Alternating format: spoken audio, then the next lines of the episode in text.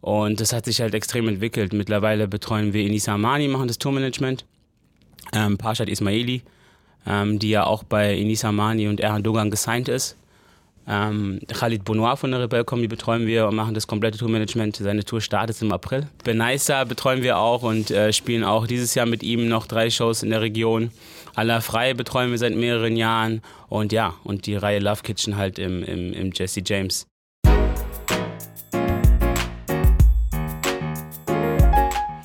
Herzlich willkommen zu einer weiteren Folge des LivePod.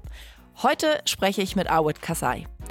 Awed ist seit wenigen Wochen Restaurantbetreiber und ist bis dahin vielen vor allen Dingen bekannt gewesen als Tourmanager von Enisa Amani, Parshad oder Benaisa.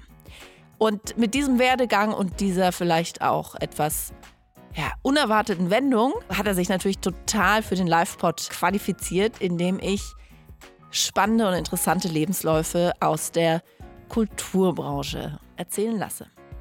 Beim Zuhören wünsche ich euch viel Spaß und bin auf euer Feedback gespannt.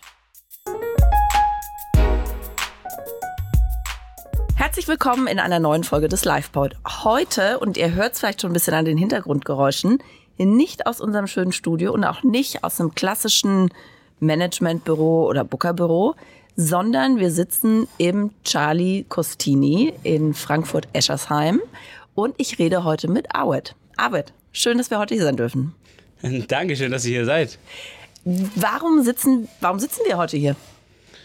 Gute Frage. Ich glaube, du hattest mich angeschrieben gehabt und hast mir von deinem, von eurem besser gesagt, äh, coolen neuen Konzept äh, Richtung Podcast erzählt. Und ähm, ja, und da habe ich natürlich direkt zugesagt. Und warum ausgerechnet hier so? Was, was machst du den ganzen Tag? Also, wir sind jetzt hier, ja, wie du gesagt hast, im Charlie Costini. Ähm, das ist ein Restaurant, Bar, Event Location und äh, Catering. Ähm, das ist so entstanden, eigentlich, du kennst mich ja aus dem Eventbereich. Ich habe ja die äh, Mirror Agency, mein Partner Siavash. Und ähm, das Restaurant ähm, führe ich jetzt dann mit Paya Mauwand. Das ist der ehemalige Betreiber des Jesse James in Frankfurt, ähm, was er achteinhalb Jahre erfolgreich geführt hat und dann verkauft hat. Ähm, und wir sind jahrelang uns immer, haben immer zusammengearbeitet. Ob es jetzt zum Beispiel unsere Comedy Open Mic Reihe im Jesse James' Love Kitchen, die haben wir dort gestartet. Ob es jetzt äh, Firmen-Events sind, Projekte, Marketingkampagnen für das Jesse James, haben wir äh, immer eng zusammengearbeitet und vor, würde ich mal sagen, ein halbes Jahr circa kam er dann auf mich zu und hat mich gefragt, ob wir nicht ein, Projekt starten wollen, von dem ich ähm, er mich sehr schnell überzeugt hat. Also es ging darum, dass wir das Thema Catering ähm, groß aufziehen und ähm, worüber ich eigentlich nicht sprechen will, aber du das jetzt so rauskitzelst indirekt, ist, ähm, dass wir eine Lasagne auf den Markt bringen werden, eine TK-Lasagne. Ähm, und äh, im Dienstzuge waren wir auf der Suche nach einer geeigneten Großküche.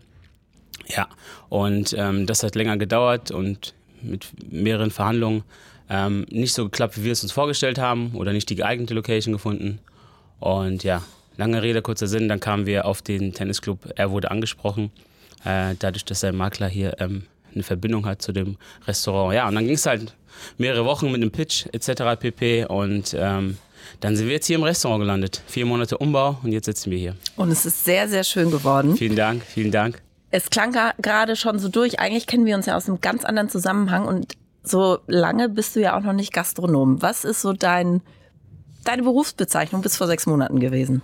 Meine Berufsbezeichnung bis vor sechs Monaten ist eigentlich, ähm, ja, ähm, wie anfangs erwähnt, habe ich die äh, Agentur Mirror Agency vor zehn Jahren mit meinem Partner Siava Jaffapo gegründet. Ähm, und äh, da haben wir, äh, betreuen wir den Bereich Events und Marketing. Sein Part ist äh, Web- und Grafikdesign und ich betreue das Thema Events. Und ähm, dazu gehört oder hat sich in den letzten Jahren extrem der Bereich Comedy vergrößert. Ähm, davor hatten wir auch normale Firmen-Events und ähm, ähm, also Themen in dem Bereich. Doch dann haben wir uns spezialisiert auf Bereich Comedy. Ja.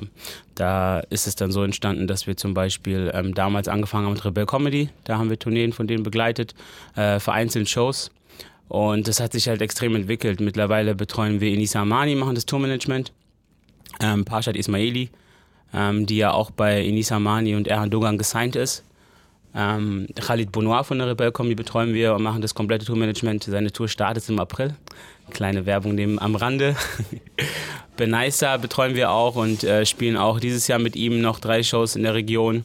Allah Frei betreuen wir seit mehreren Jahren und ja, und die Reihe Love Kitchen halt im, im, im Jesse James. Ähm, so dass wir im Comedy-Bereich sehr gut aufgestellt sind und da auch schon seit mehreren Jahren aktiv sind, ob es jetzt auch Festivals sind, ähm, Lachen im Freien oder auch Modern Comedy in Frankfurt. Ähm, haben wir uns extrem auf das Thema Comedy fokussiert, weil wir da auch sehr viel Spaß und einen sehr guten Draht und sehr gute ähm, Arbeitsverhältnis zu den Comedians haben und deshalb ja.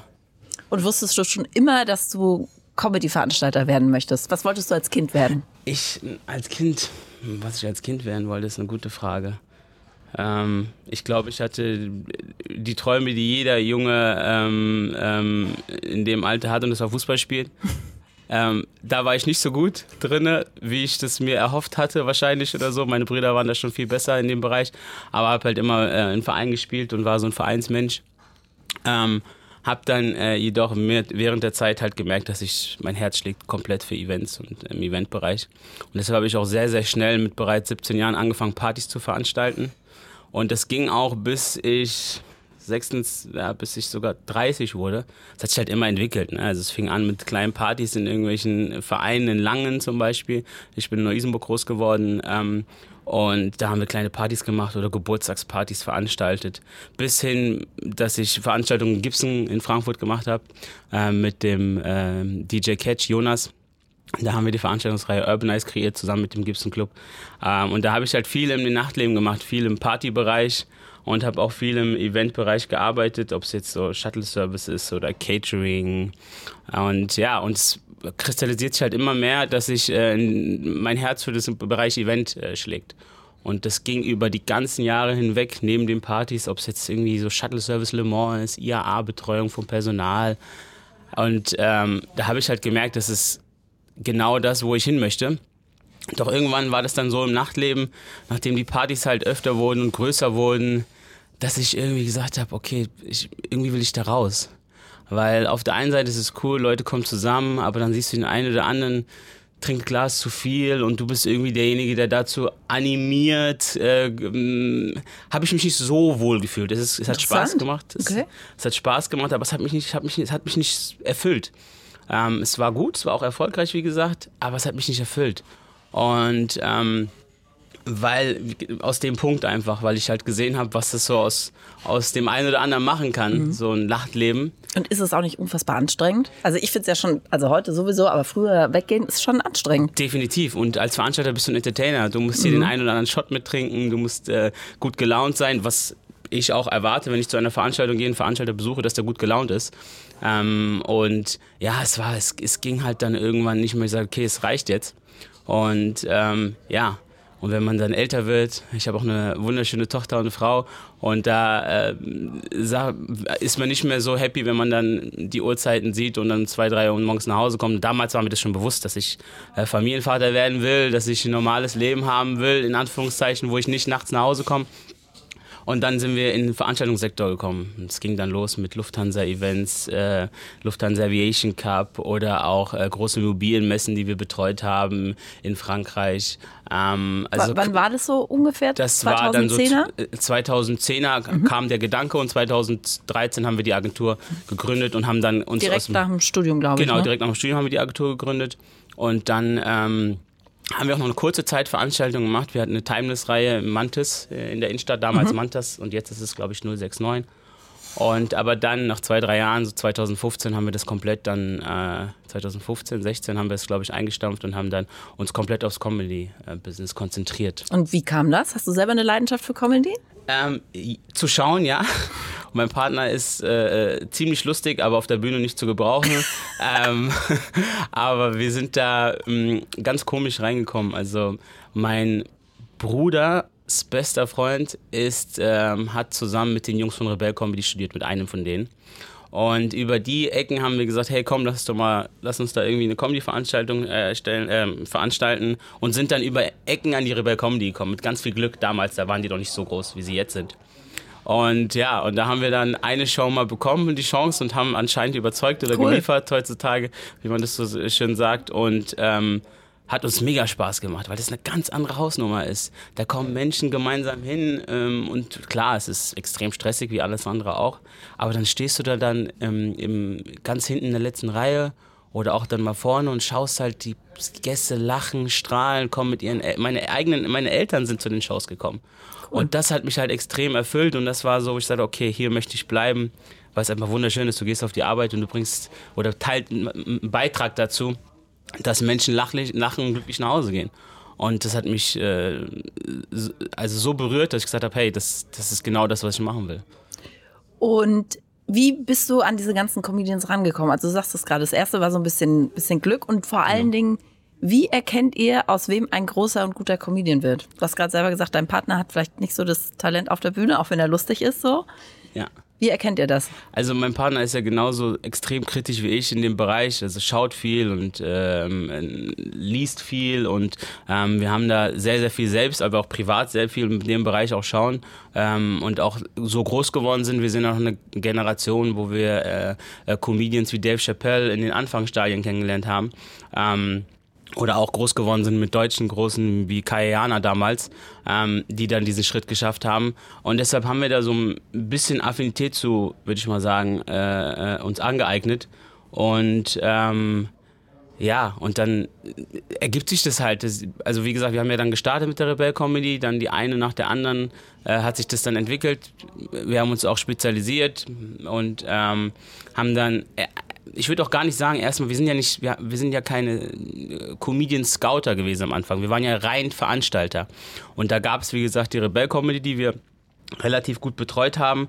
Und da waren unsere Stärken oder Entwicklungen in, in, in der Vermarktung, die wir komplett verändert haben, in Anführungszeichen auf den Kopf gestellt haben. Früher war das so, das kennt man ja heute, die großen Firmen, ich will jetzt irgendwie die nicht nennen, aber Plakatfirmen, die plakatiert haben oder in Radioshows Spots ergattert haben ähm, oder bei den großen Ticketanbietern äh, irgendwie eine Startseitenpräsentation gemacht haben. Wir haben es ganz anders gemacht. Wir haben einfach die Zielgruppe gesucht. Wir haben beispielsweise ähm, die neue Generation in den Schulen mit Plakaten beklebt, sind direkt aktiv auf die, aktiv auf die zugegangen, haben eigene Promoter gesucht, wie es im Nachtleben früher war. Ähm, wir haben in Shisha-Bars plakatiert, äh, wo auch die Generation dann zeitweise extrem unterwegs war oder auch ist. Ähm, ähm, wir sind halt, haben mit Clubs Kooperationen gestartet, mit Restaurants, Gewinnspiele, also wir sind gezielt auf die Menschen zugegangen, die das, die eigentlich, also die zu dem Publikum, also was, was die Comedians eigentlich für, für eine, von dem Publikumsspektrum äh, äh, haben, Altersklasse, ähm, Herkunft. Ähm, und die haben wir aktiv angesprochen und das haben wir gezielt gemacht und das hat, glaube ich, dazu geführt, dass wir auch relativ erfolgreich waren in dem, äh, was wir gemacht haben bei den Comedy-Shows. Und wenn du sagst Tourmanagement, was genau umfasst das? Ja.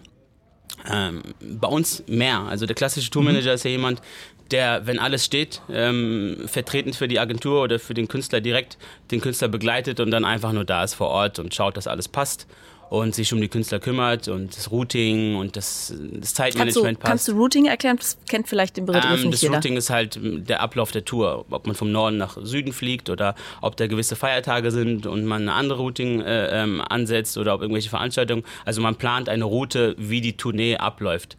Und ähm, wir haben aber das Ganze ein bisschen anders gemacht. Wir haben das Komplettpaket angeboten.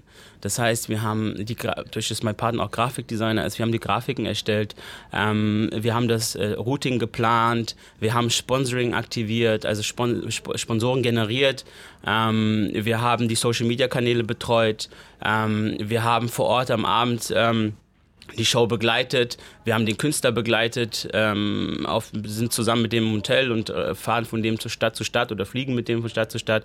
Ähm, wir hatten den direkten Kontakt zu der Location. Also es ist eigentlich eher so ein, so ein ähm, ähm, All-Inclusive-Paket, was wir angeboten haben, dass der Künstler rein theoretisch einfach nur zur Show erscheinen musste und die Show spielt und wieder geht sozusagen. Und ver veranstaltet ihr die auch selber oder macht ihr das über örtliche oder beides? Anfangs war das halt ein bisschen schwieriger, in, in, in Locations reinzukommen. Ähm, mittlerweile ähm, veranstalten wir zu 80 Prozent selbst. Das heißt, wir mieten uns in den Saal rein und übernehmen komplett alles, ja. Bis auf die Getränke, die sind dann immer äh, über den Saal, ja. Weil wir einfach auch gemerkt haben, dass es nicht mehr heutzutage nötig ist. dass man äh, örtliche Veranstalter nimmt, wenn man selbst in den, in, in den Städten äh, sich groß vermarktet und durch die Social-Media-Kanäle, äh, beispielsweise eine Künstlerin wie Inisa, äh, die vermarktet sich ja zu 99 Prozent über ihre eigenen Kanäle und äh, dass man dann irgendwelche Deals eingeht, wo man Prozente abgibt für Vermarktung, was für gewisse Künstler gar keinen Sinn macht, haben wir dann einfach nicht gesehen. Mhm. Obwohl es natürlich immer noch örtliche Veranstalter gibt, die eine sehr gute Reichweite haben und das auch sehr gut machen und auch coole Deals anbieten, mit denen wir weiterhin arbeiten. Also wirklich, ja, so wie es für euch gerade am, am besten passt, ne? Genau, genau. Und wie, wie kommt ihr an die Künstler ran? Also du hast ja gerade schon ja. echt sehr, sehr bekannte Namen auch aus der deutschen Comedy-Szene genannt. Wie, wie schafft ihr das? Ja, ähm, wie du schon gesagt hast, war ein bisschen Glück mit dem Aufhänger Rebell Comedy. Ähm, da hatten wir, wie gesagt, die Tournee begleitet oder vereinzelt Shows und auch größere Shows, ob es jetzt in Gießen ist, ein Tausender-Saal in Frankfurt. Da haben wir äh, in, in, in, der Peak-Time, sagen wir mal, wo, wo die Rebell-Comedy-Jungs durch die Decke gegangen sind, ähm, ähm, hatten wir das Privileg, die Jungs zu begleiten, so in gewissen Städten. Und das hat sich ergeben. Man, man ist ja dann unterwegs und man tritt in Kontakt mit den Jungs und ähm, ähm, haben noch sehr, sehr gut zusammengearbeitet. Und so ist zum Beispiel auch die Beziehung zu Khalid und Benaisa und Allah entstanden. Ja, wenn du dann als, als Gruppe unterwegs bist, bist und siehst, dass jemand äh, an für sich gute Arbeit macht, dann sprichst du ihn halt an und so kamen wir ins Gespräch und so entstand das halt. Cool. Ja. Du hast, also wenn man dir so zuhört, glaube ich, ist wichtig, so gute Beziehungen aufzubauen und einfach auch äh, einen guten Job zu machen, ne? Und dann passiert der Rest fast von selber oder ist es doch nicht so einfach? Ja, also es ist auf jeden Fall über den Tellerrand hinausschauen. Mhm. Das zu machen, was alle anderen gemacht haben, uns nicht dahin gebracht, wo wir heute sind, so mit der Agentur. Wir haben, ähm, es hat sich viel verändert in Deutschland oder auch in Europa. Ähm, früher war das alles so ein bisschen, ja, wir haben ja vorhin Einzugs erwähnt, habe ich ja Kayana zum Beispiel. Das war ja so, du kommst in eine große Agentur, bist dann im Fernsehen und äh, machst dich in Anführungszeichen äh, über, über ein gewisses eine gewisse Kultur lustig oder eine gewisse Herkunft. Das heißt, er hat ja sehr viel Witze über den türkischen Dialekt oder den Akzent, die sie gesprochen haben oder die, die, die Kultur, die sie leben gemacht gehabt, um äh, äh, ähm, dann um dann die Reichweite zu erzählen oder dass Leute es eingeschaltet haben. Das fanden, das fanden ja die meisten äh, lustig, weil es halt die, die, Art und Weise, wie er war, dieses Was guckst du und diesen Akzent, den er mhm. genommen hat, was ja auch äh, ähm, sehr gut ankam. Ähm, das war ja auch der Aufhänger, warum Comedians wie Rebel Comedy groß werden konnten, weil er ja auch die Tür eröffnet hat für, für Comedians mit Migrationshintergrund sozusagen. Und ähm, aber das hat sich extrem verändert. Es ist nicht mehr so, dass, dass, dass ähm, man unbedingt zu den großen Agenturen rennen muss. Ähm, man kann das auch mit kleineren Agenturen machen, die mit Herzblut dran sind und die auch eine ganz andere Perspektive zu dem Ganzen haben. Thema, wenn du zu großen Agenturen gehst und du sprichst sie über Shisha was an, sagen die, was ist das oder mhm. was soll ich mit denen machen? Die kennen nur ihre großen äh, Partner, mit denen sie arbeiten, mit denen sie über seit 100 Jahren arbeiten. Es ist die gleiche Art und Weise, Pressefotos zu machen, es ist die gleiche Art und Weise, Pressetexte zu schreiben und es ist die gleiche Art, das Ganze zu vermarkten. Und das machen wir halt nicht. Wir sind da komplett in eine ganz andere Richtung und deshalb finde ich es immer wichtig, dass man über den Tellerrand hinausschaut und auch nicht vergisst, wo man herkommt und das auch mit einbinden kann. Ja? Und das haben wir äh, direkt umgesetzt und sind unseren eigenen Weg gegangen. Und so haben wir es und so haben wir es auch, glaube ich, hinbekommen dann. Ist auch mal was richtig schief gegangen die letzten Jahre? Abgesehen von dieser Corona-Phase. Ich glaube, da ist alles irgendwie drunter und drüber gegangen. Ja, schiefgegangen ist in dem Sinne immer so gewesen, wenn wir sagen, eine Veranstaltung war nicht erfolgreich. Und das hatten wir definitiv ähm, mit einer großen Veranstaltung ähm, im, direkt nach Corona, so während Corona. Ähm, das war ähm, die Modern Comedy-Reihe. Ähm, die erste war sehr erfolgreich, die zweite war ziemlich schwierig, weil wir da in die Quere gekommen sind mit anderen Veranstaltern. Das heißt, es mhm. waren zu viele Veranstaltungen in der einen Woche. Und das passiert auch. Also da muss man einfach aufstehen und weitermachen. Es gehört dazu mhm. im Leben. Das heißt nicht, wenn man ein super Line-Up hat und äh, super Grafiken und Vermarktung hat, dass es erfolgreich ist. Es ist, es ist, wie du selbst mitbekommen hast, die Comedy-Szene ist extrem gewachsen. An jeder Ecke gibt es irgendwelche Open Mics, irgendwelche Comedians, irgendwelche Veranstalter und da kommt es schon vor. Also nicht nur einmal, kann ich dir noch ein paar andere Geschichten erzählen, wo etwas schiefgelaufen ist. Ähm, das gehört dazu. Äh, da, da, anhand dessen lernst du ja. Mhm. Äh, wir haben uns auch extrem entwickelt äh, in den vergangenen Jahren, wie du mit, wie du mit örtlichen Veranstaltern umgehst, wie du mit Technikfirmen umgehst, wie du mit ähm, Sponsoring, Sponsoren umgehst. Das sind ja alles Sachen, die wir uns selbst angelernt haben. Klar, die Basic hatten wir über das BWL-Studium, aber was, was hast du denn da mhm. jetzt groß? Da weißt du nicht, wie du in, in, in, in Verhandlungen gehst zum Beispiel. Stichwort Sponsoring. Da wollte ich vorhin schon nachhaken, jetzt tue ich's. Ähm, glaubst du, dass Kultur in Deutschland nur mit Sponsoring funktioniert? Hm, schwere Frage. Also es kommt darauf an, wie du definierst, äh, nur mit Sponsoring funktioniert. Wenn du jetzt sagst, du willst eine Kulturveranstaltung machen mit 100 Gästen ähm, und ähm, hast, hast eine, eine, ja, Sponsoring ist auch ein breit gefächert. Sponsoring kann auch heißen, du findest äh, eine Location wie Frankfurt zum Beispiel, die Käse oder die Hugenottenhalle Neu-Isenburg, die sagt, hey, wir fördern äh, Veranstaltungen äh, im Kulturbereich und kommen dir mit der Miete 50 Prozent entgegen, was ja viele machen, dann äh, ist es schon möglich. Aber wenn du irgendwie rein alleine ähm, beispielsweise zur Messe Frankfurt gehst und sagst, ich will eine Comedy-Veranstaltung machen, dann ist es fast unmöglich. Mhm. Ähm, vor allem in den Größenordnungen. Die Preise sind ja alle extrem gestiegen durch die Inflation auch. Und ähm, extrem schwierig ohne Sponsoring eigentlich. Dass du auch am Ende des Tages sagst, es hat sich gelohnt. Und genau. von Lohn spreche ich aber jetzt nicht ähm, Lohn in dem Sinne, dass du davon dann ein Haus bauen kannst. Lohn heißt, äh, dass du deine, deine Kosten decken ja. kannst und äh, in die Zukunft planen kannst und reinvestieren kannst. Das ist, bedeutet ja. Lohn, ja. Ähm, weil Lohn, dass man jetzt sagt, okay, ich kann damit jetzt in zehn Jahren in Rente gehen, ist definitiv nicht der ja. Bereich. Ja. Das ist schon krass, ne? Weil ja, die Künstler und auch Veranstalter, Booker müssen halt von irgendwas leben, ne? Und es sind halt meistens reichen einfach die Ticketverkäufe alleine nicht aus. Ich glaube, es verstehen viele Konsumenten, viele Gäste von Veranstaltungen verstehen das auch einfach gar nicht. Ja, definitiv. Also ich kann jedem, ich sage jedem in meinem Freundeskreis, egal was es ist, besucht die, besucht die Veranstaltung. Ob es jetzt Comedy ist, ob es Kabarett ist, ob es Jazz ist, alles, was im, Kunst, Kunst, im künstlerischen Bereich ist, sollte man definitiv selbst fördern und sagen, hey, da spare ich nicht, weil ähm, da, da geht es nicht nur ums Geld, das ist ein Stück weit Kultur, was man irgendwie Total. dann abgibt. Ja. Und in der Pandemie haben wir es gemerkt, dass, ja klar, die Bundesregierung hat, viel, hat viele Konzepte angeboten, doch so kompliziert Ach, dargestellt. Unglaublich. So also, kompliziert dargestellt, dass du gar nicht der Lage warst. um das zu verstehen. Genau, genau. Und, und das war unendlich viel Zeit. Wenn du dann jemandem sagst, hey, in Deutschland gibt es nichts und gab es nicht, na klar hast du dann welche, die dann sagen, ja, es gab das Paket und das Paket, aber da, bis du dich da reingelesen hast, war das Paket schon wieder ja. abgelaufen sozusagen, ja. Und ähm, das hat uns extrem gefehlt in dieser Zeit. Und das siehst du auch, wenn du jetzt hier im Restaurant ähm, haben, haben wir auch Pianisten da und Künstler da und planen ähm, da auch einige Sachen und haben jetzt zum Beispiel einen Pianisten einmal im Monat hier. Und er sagt auch, der hat jetzt einen neuen Job. Und ähm, dass du ihn da wieder rauskriegst, er macht das ab und zu, wenn er mal Zeit Job Lust als hat. Musiker wahrscheinlich. Nee, keinen mehr ne? als Musiker. Ja, und diese Menschen, die verlierst du. Und das spüren wir jetzt in den nächsten Jahren und es wird auch immer mehr. Das ist halt sehr, sehr schade und deshalb besuchen, besuchen, Comedy-Veranstaltungen besuchen. Und ihr habt ja auch ein ganz, ganz tolles Format, um die Szene zu unterstützen, am Leben zu halten. Das Open Mic Format, das du ganz am Anfang angesprochen hast. Und vielleicht kannst du da noch mal ein bisschen was zu erzählen, warum ihr das macht, was da passiert. Ja, die Love Kitchen Reihe, die haben wir ähm, im Jesse James gegründet, ähm, weil wir, wie gesagt, mit Jesse James lange zusammengearbeitet haben und äh, gesagt haben, okay, ihr seid im Comedy-Bereich unterwegs, wollen wir der Richtung mal was machen im Restaurant. Haben wir halt überlegt, okay, Restaurant Comedy, Geplänker, Besteck, ob das passt ob es unruhig ist. Dann, nee, komm, Wollen wir, wir gleich machen. im Podcast hören, wie das so ist. ja. also komm, versuchen wir es einfach mal und ähm, haben das Ganze gestartet. Aber nicht primär, um zu sagen, wir wollen eine edle Comedy-Veranstaltung äh, im Restaurant, wo wir jetzt 100 Euro Eintritt nehmen. Nein, im Gegenteil.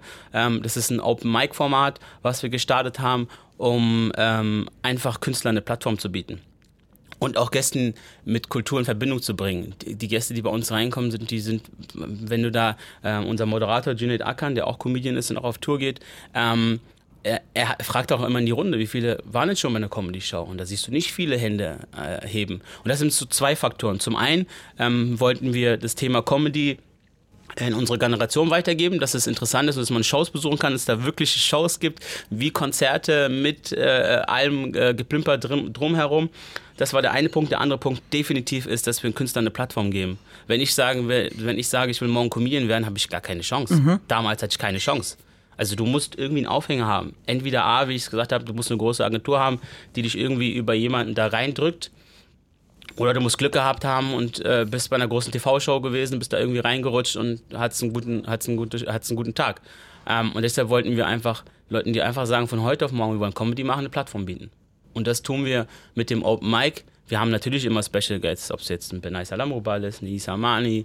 Ähm, wir haben da Serda. Serda zum Beispiel war auch bei uns, von dem wir anfangs gesprochen haben. Den kennt hier jeder regelmäßige Hörer, kennt Serda, der war nämlich ähm, auch gerade hier. Genau. Ein super so, Typ. Im Podcast, jetzt nicht hier im Charlies, aber im Podcast. Ein super Typ. Äh, und ja, auch alle anderen, Toni Bauer, wie sie alle heißen, äh, Bruno Barnaby aus Frankfurt, Halil. Und ähm, ja, haben wir dann immer Specials on Tour, aber da kommen Leute, die sagen, wir machen zum ersten Mal heute Comedy. Wir haben zum ersten Mal ein Mikrofon in der Hand. Und muss man sich da anmelden oder kann man einfach hingehen und sagen, ich möchte jetzt gerne mal performen? Ähm, dadurch, dass es natürlich in einem gewissen Zeitrahmen ist und wir das so ein bisschen koordinieren und planen müssen und da schon der Hintergrund äh, äh, da ist, dass wir sagen, wir wollen das trotzdem so gut wie mhm. möglich oder professionell darstellen, musst du uns schon eine Mail schreiben. Wir sind auf Instagram mit Love Kitchen FFM, ähm, haben aber auch eine Reihe in Mainz und da einfach per Instagram anschreiben und dann ähm, setzen wir die rein und planen die, machen auch eine Grafik, kriegen ihre eigene Grafik, freuen cool. sich dann auch immer mit, so, mit ihrem Bild drauf und mit so einem äh, Date und dann posten sie sich und freuen sich darüber und dann kommen die und spielen. Und dann kriegen sie auch Feedback von den Großen und die Großen unterstützen die auch. Äh, ähm, habe ich ja erwähnt, welche Comedian zu Bayerns ist und dann setzen sie sich zu denen. Das ist ja auch nicht möglich, dass du mhm, jetzt äh, mit jemand wie Khalid Bonoir am Tisch sitzt und einfach ihm Fragen stellen kannst. Ja? ja. Und ähm, das passiert halt bei uns auch. Dieser Austausch zwischen den Großen und den Kleinen. Und das fördern die äh, Großen auch. Und nutzt ihr das, also ist das für euch auch so ein bisschen Talent-Scouting? Guckt ihr euch die auch schon mal an, überlegt, wen ihr da mal auf Tour schicken könntet? Ehrlich gesagt nicht. Ähm, was wir machen, ist vermitteln dann. Also wenn wir mhm. sehen, jemand ist, weil es auch sehr zeitaufwendig ist. Wir, wir, ich bin kein Freund von halben Sachen. Ähm, es hört sich immer so einfach an, äh, jemanden zu sein und zu betreuen. Das ist ein Fulltime-Job. Mhm. Äh, muss ihn auf jede kleine Open Mic begleiten, muss alles mit ihm durchgehen und da, ähm, so gern ich das so machen würde, ist die Zeit einfach nicht da. Und einfach jemanden zu sein und jemanden zu haben, ist jetzt auch nicht äh, äh das, was wir machen wollen. Mhm. Deshalb haben wir es auch nie gemacht. Und ja, aber die kriegen dann die Chance. Und wenn ich jemanden sehe, der ist gut, dann, dann connecte ich die schon. Cool. Äh, wir sind ja sehr, sehr gut vernetzt und dann connecte ich die. Mhm. Klar, gerne mache ich das. Oder auch zu anderen Open Mics schicken. Wir sind ja nicht die Einzigen. Ähm, es gibt ja sehr viele in Frankfurt auch, ja. Und allgemein in Deutschland sind sie ja jetzt extrem groß. Wir haben uns jetzt alle irgendwie an Berlin äh, orientiert und sind jetzt genauso aufgestellt. Fast, fast genauso. Die sind dann noch ein bisschen mehr. In Stuttgart scheint es da ja auch eine Szene zu geben. Ja. Habe ich, hab ich vor kurzem gehört. Ja, ganz Deutschland. Das ist überall, ja. wächst es. Cool. Und das finde ich super. Und es zeigt, dass es schon mhm. Sinn macht, sowas zu starten. Wie geht's denn jetzt weiter? Du machst so unheimlich viele Sachen. Du bist Familienvater. Ähm, hast du das Gefühl, du musst irgendwann mal irgendeinen Schwanz abschneiden oder kannst du die ganzen Bälle noch länger in der Luft halten? Ja, ähm, es ist es ist ein, ja, es ist sehr, sehr schwierig äh, teilweise, klar. Meine Tochter, meine Frau, die wollen auch Zeit von mir haben, was sehr verständlich ist. Ähm, aber ich versuche das irgendwie alles in der Balance zu halten. Ja. Dadurch, dass das Restaurant jetzt, ähm, dass wir jetzt im Restaurant sind, äh, kommen die mich hier auch besuchen. Das ist auch möglich. Aber klar, es sind alles Projekte, die die nächsten zwei, drei Jahre sehr viel Zeit äh, in Kauf werden, nehmen werden. Aber im Anschluss werde ich mich dann auch Stück für Stück dann äh, versuchen zurückzuziehen und das Ganze so im Rahmen zu halten. Aber ich, wie sagt man so auf gut Deutsch, ich habe Hummel in Arsch, würde ich sagen. Und ich kann einfach nicht ohne Arbeit und Stress und deshalb wird es jetzt weitergehen. Also die nächsten Projekte sind jetzt das Restaurant, dem Catering und Event Location. Ähm, dann haben wir die Tour mit Khalid, die ansteht. Ähm, dann haben wir die Shows mit Benaisa und Allah, die anstehen. Ähm, Inisa wird sicherlich auch auf Tour gehen. Ähm, das wird auch anstehen und Parshad auch. Das heißt, wir werden nicht aufhören äh, äh, zu arbeiten ähm, und weiterhin Gas geben. Ich bin froh, dass ich da ein riesen Team um mich rum habe. Ja? Mein Partner mit, äh, mit seinen Unterstützungen, die er ringsherum hat und ähm, äh, mein Partner auch hier. Ähm, da werden wir gemeinsam weiterhin Gas geben. Und es geht ja nicht anders. Es gibt der, der bremst verliert, sagt man ja so schön. Sehr gut, super Schlusswort. Ja. Arbeit, vielen, vielen Dank. Das Dankeschön. war äh, sehr inspirierend und auch sehr ein ganz toller Einblick in die Comedy-Szene. Und ähm, ja, ich freue mich auf unser nächstes Treffen. Vielen, vielen Dank auch, ähm, dass ich die Zeit hier kriegen konnte. Und es ist super, euer Podcast, was ihr macht. Ähm, Finde ich sehr, sehr gut. Ähm, vor allem für den Bereich äh, Kultur. Und ich kann nur für den Comedy-Bereich sprechen. Finde ich das mega gut. Ähm, Love Kitchen wird es weiterhin geben. Äh, die Plattform für Künstler. Für alle anderen ist freier Eintritt. Und ja, besucht Shows. Besucht Shows. Kommt vorbei. Super Aufruf. Ja. Machen besucht wir. das, egal was, egal was es ist besucht und hilft der Kultur, dass die erhalten bleibt in Deutschland. Das war es diesmal vom LivePod, dem Podcast, in dem ich die spannendsten Biografien der deutschen Medien- und Kulturlandschaft beleuchte. Ich freue mich, wenn ihr mir Vorschläge für Gäste schickt. Wen sollte ich eurer Meinung nach hier auf jeden Fall einmal interviewen? Einfach eine Mail an pod.aspasia-event.de. Und natürlich müsst ihr den Podcast hier abonnieren, und auch bewerten, damit es auch weiter spannende Geschichten und Inspirationen für eure eigene Biografie gibt.